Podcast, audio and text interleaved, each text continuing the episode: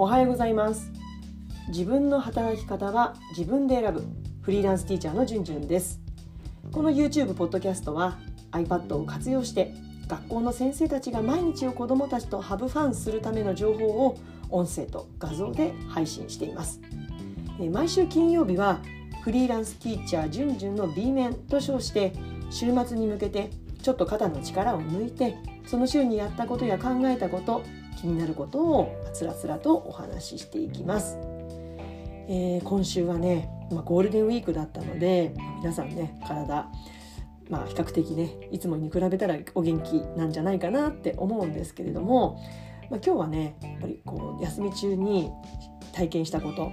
えー、ゴルフと私ゴルフに行ってきたんですけれどもそして読書ですね、まあ、あとはねひたすら、あのー、学校の仕事とか学級通信作ったりとかあとは、うん、このね配信活動発信活動の台本作ったりとかまあいろいろなことをしてたんですけれども、うん、その中の読書とそして、えー、ゴルフの体験を通して、えー、気づいたこと感じたことをお話ししていきたいと思います。それでは行ってみましょう。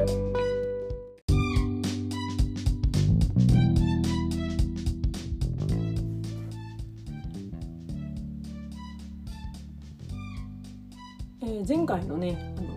お話でもしたように私読書量を増やしたいと思って、えー、iPad mini 6を購入しました。まあね本を読むんだったらねあの iPhone でもいいんでしょうけれどもやっぱり iPhone だとねどうしてもねこう SNS を見てしまったりとかこう疲れたりするとやっぱこう YouTube 見たりしとかして、まあ、それはそれでね必要なことではあるんだけれどもやっぱりねあの読書量を増やしたいなと思って元気な時はね本が読めるようにそこに集中できるように、えー、w i f i で、えー、つなぐ iPad mini 6を買いました。うん、ですので電車の中だったら w i f i つながらないのでつながないつながらないようにしてるので本当に読書だけに集中して本当にたくさんの本がここ数週間でも読めるようになりました。で先週のねこの B 面でもお話ししたようにファクトフルネスを再読したりとか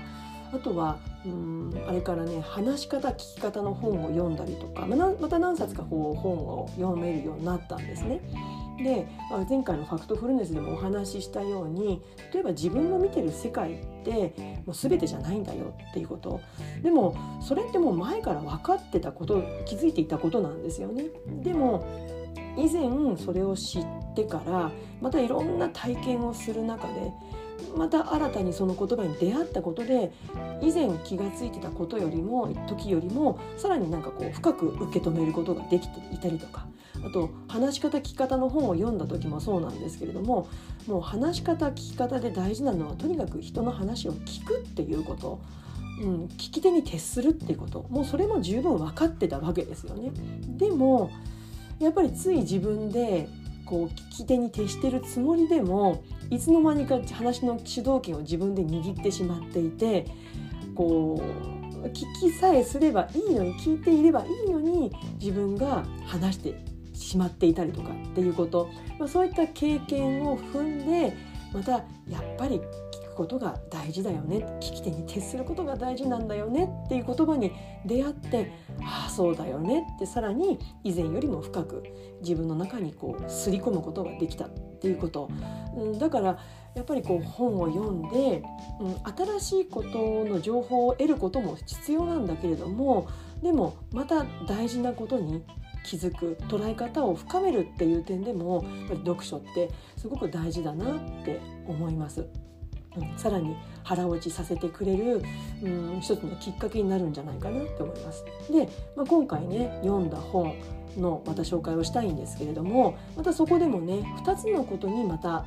改めて、うん、深い気づきというか腹落ちした経験ができました。えー、何の本読んだかっていうと私ねゴルフやるようになってまた再開させるよ再開させて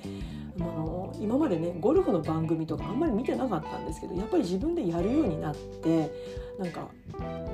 ゴルフの番組とか見ちゃうんですよね。で以前だったらマスターズって、まあ、知ってましたけれども見てなかった。で2021年のあのマスターズ松山英樹さんがね、優勝して、まあ、その時のね一緒に同伴してたコーチの方目沢さんという方ちょっと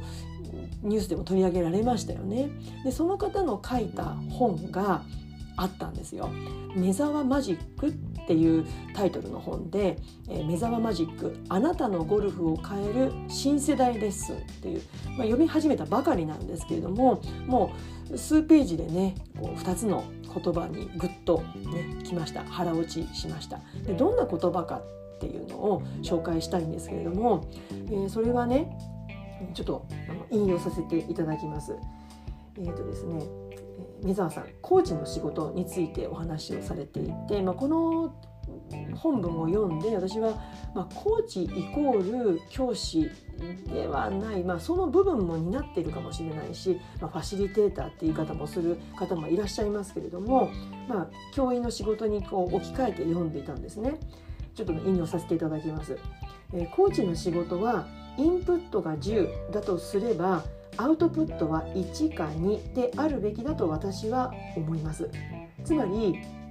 スイングと体。それにマネジメントやメンタルなどゴルフに関するありとあらゆることについて可能な限り頭に入れておいてプレイヤーに対してはその中から本当に必要なことだけ1つか2つっていうような話が書かれていたんですね。うん、1つか2つ伝えるっていうこと。そのことがやっぱり工事の仕事じゃないかっていうふうにあの書かれていました。でこれその通りだなって思うんですよね。つまりやっぱり教師の仕事も同じでやっぱりいろんな子どもたちと接していく中でやっぱり自分の中にインプットがなかったら出せるものつまり対応する手立てってないわけですよね。出せるカードがないっていうか、うん、自分の持ち札が少なければやっぱりどれを選ぶも何も、うん、これしかないよってなるわけですよね。で改めてこのことを読んでこの言葉を読んで自分はどんなことしてるのかなって振り返ってみた時にうんなんかこう一人一人に対応するとか寄り添うって自分で言ってるんだけれどもじゃあどうしてるのかな？つまり私はなんかこうもちろん一人一人に対応するんだけれどもまずは私は、まあ、クラスというねこう集団をと一緒にいるわけですから子どもたちがそのクラスの子たちがね活躍できそうな枠組みを提示してであとはね一人一人がどう動くのかどう反応するのかっていうのを、まあ、一人一人見てるでそれに対して対応してるなっていう自分の普段の姿をに気づきました。まあ、こうやって言葉にしているわけですよね。うん、つまりゼロから一人一人に対応するというよりはまず枠組みを提示して、まあ、授業でもそうですし普段の日常生活もそうですよね。うん、で提示してでどう一人一人の子たちが動くのかでそれに対して対応していく。だからその対応のこう持ち札はやっぱりインプットとあとこれまでの経験ただこの経験っていうのがくせ者でうんああの時こうだったからこれがこれ使えるっていうのとではちょっと違ったりすることもやっぱり結構あるんですよね。やっぱり人が違うわけですから、うん、だからこそ何が必要かっていうとやっぱり人の耳人の耳じゃないな。人の話に耳を傾けるっていうこと。で子どもたちに聞くってこと。じゃあどうしたいっていうこと。でどうしたいっていう答えが返ってきた時にじゃあ手伝えることは何かなって言ってでその子にが欲しい対応をしていくっていうことうんなのかなって感じました。えー、これがまず一つ目。インプットが10でやっぱりアウトプットが1か2っていうところ。やっぱりインプットしなきゃがいけないなって思いました。いけないっていうか必要だなって感じました。そしてもう一つがとですねあの上達の第一歩は自分のスイングを知ることっていう言葉があったんですね。えー、とここも引用させていただきます。えー、水田さんがねたくさんのアマチュアゴルファーを指導しそして多くのトッププロゴルファーに関わった経験から一つだけ確実に言えることは上達の第一歩は自分のスイングを知るということです長所も短所も認めた上でできるだけ長所を伸ばし短所を補っていくことがスコアアップにつながります。っていうこの言葉を読みました。うん、これ読んでいやこれまた学校の仕事に置き換えるとうんやっぱり自分のスイングを知るっていうことは自分の立ち居振る舞いを知るっていうこと。だなって思うんですよね。まあ、実際私ねゴルフしながら自分のスイングこの iPhone で撮るんですよ。まあ、そうするとね自分が思い描いている多分こういうふうにスイングしているだろうなっていう姿と実際動画で見るスイングってかけ離れているんですよ恐ろしいことに。の自分ではすごく鋭く振ってるつもりなのに動画で見るとなんて優雅にねほわーんって振ってるんだ。いやもっとビシッと振りなよって自分のことをこうお尻を叩くような気持ちになるんですけれどもっていうことは自分が思い描いている子どもたちへの立ち振る舞いと実際動画で見た時の振る舞いってもしかしたらかけ離れてるんじゃないかなってちょっと恐ろしくなったんですよね。うんまあ、実際今まで私も動画で動画とか録音しながら自分自分の授業を見たり聞いたりして改善してきましたけれどもやっぱりまず自分の声ですよねそして話し方を聞くと見ると本当に恐ろしくなりますよね。うん、だからこそやっぱりいくら経験を重ねたと言ってもぱり見ること動画を撮って見ること録音して自分の声を聞くことって大事だなって。これ授業だけじゃなくてもしかしたら普段の休み時間の自分の姿を見たり聞いたりすることもいや必要でもしかしたら何かの気づき大きな気づきが得られるんじゃないかななんてことをこの本を読んで感じました。気づきました。なのでね、まあ、連休明け、うん、来週また月曜日からねまた普段の生活に戻りますけれどもちょっとね自分の気持ちをこうふるっと奮い立たせるためにもね休み時間の自分の姿をちょっと iPhone その辺にポンと置いてねうんなんか置くだけだからもちろん自分の姿全部は映しきれないんだけれども、うん、なんかかすった姿をね見て気づくこともあるんじゃないかなと思うので、うん、動画の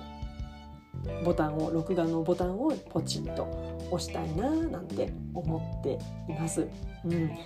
まあね録音することって皆さん結構ねハードル高いみたいなんですけれども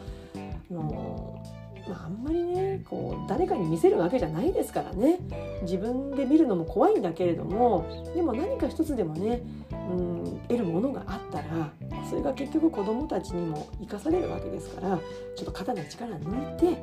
ってみませんか？あのもしね何か気づくことがあれば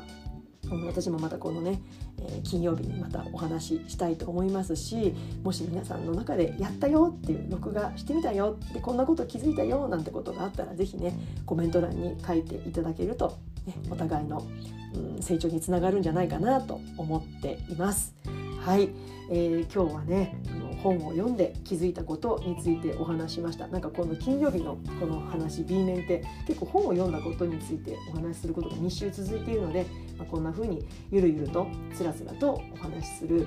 回にできたらななんて思ってます、よかったら感想ご意見お待ちしています。それでは次回の YouTube、ポッドキャストまで。Let's have fun! バイバイ。